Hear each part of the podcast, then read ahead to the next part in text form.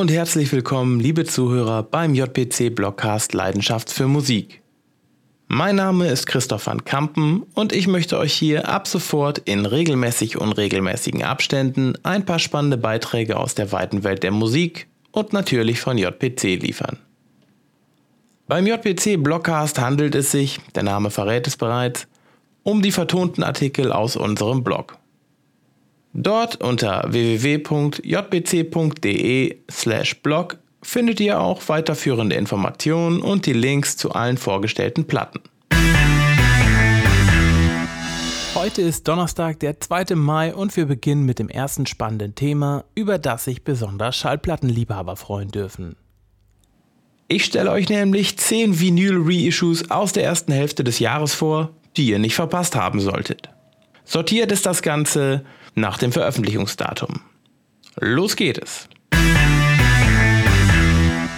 Platz 10.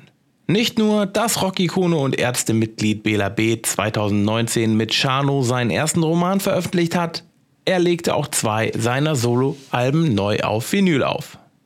Bingo und Code B erschienen ursprünglich 2006 und 2009.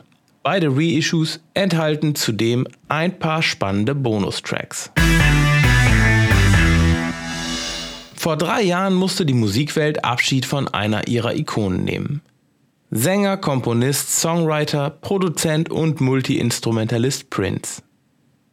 Posthum erschienen am 8. Februar drei absolute Meilensteine seiner Diskografie zum ersten Mal auf Platte. Und zwar auf lilafarbenem Vinyl. Mit dabei sind die Alben Musicology aus dem Jahr 2004, 3121 aus 2006 und Planet Earth, das ursprünglich bereits 2007 erschienen war. Unser Platz 9. Auf Platz 8. U2 feiern 2019 den 10. Geburtstag ihres Albums No Line on the Horizon. Passend dazu präsentieren die irischen Rocklegenden am 22. Februar das remasterte Reissue als 180 Gramm Doppel-LP auf klassisch schwarzem Vinyl und als limitierte Ultra Clear Vinyl. Sage und schreibe 35 Jahre ist es her, dass Alphaville ihr legendäres Debütalbum Forever Young veröffentlichten. Am 15. März kommt die Vinyl-Neuauflage der Kultplatte. Unser Platz 7 ist ein absolutes Muss für jeden Fan. Fast genauso lange, nämlich 30 Jahre ist es her, dass unser Platz 6 erschien. Keith Richards legendäres Solo-Debüt Talk is Cheap.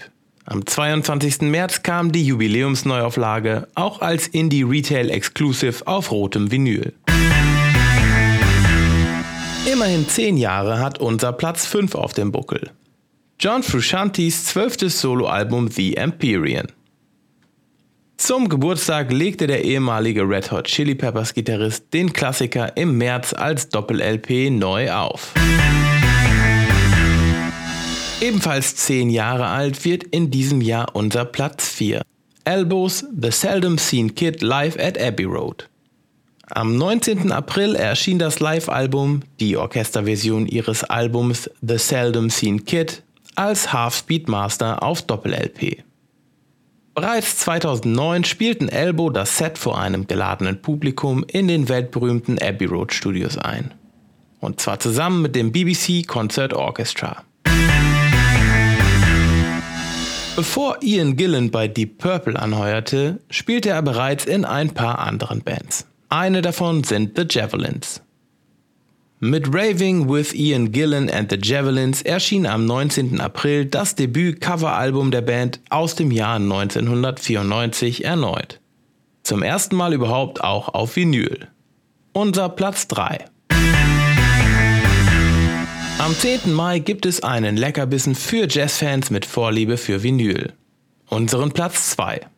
Robert Glasper's Canvas ist das zweite Album des Pianisten. Es erschien ursprünglich im Jahr 2005 und war gleichzeitig Glaspers Major-Debüt bei Blue Note.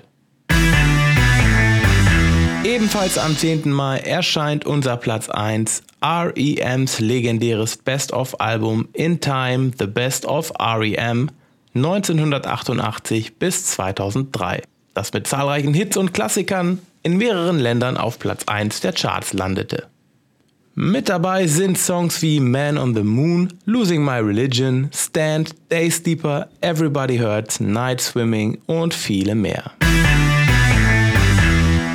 So, das war es für heute von mir und vom JPC Blogcast. Ich bedanke mich ganz herzlich bei euch fürs Zuhören. Noch mehr spannende, informative und kuriose Geschichten aus der Welt der Musik bekommt ihr regelmäßig bei uns. Also abonniert uns gerne, damit ihr nichts verpasst. Wir freuen uns außerdem, wenn ihr uns verratet, was ihr vom Blogcast haltet, indem ihr eine Bewertung abgibt.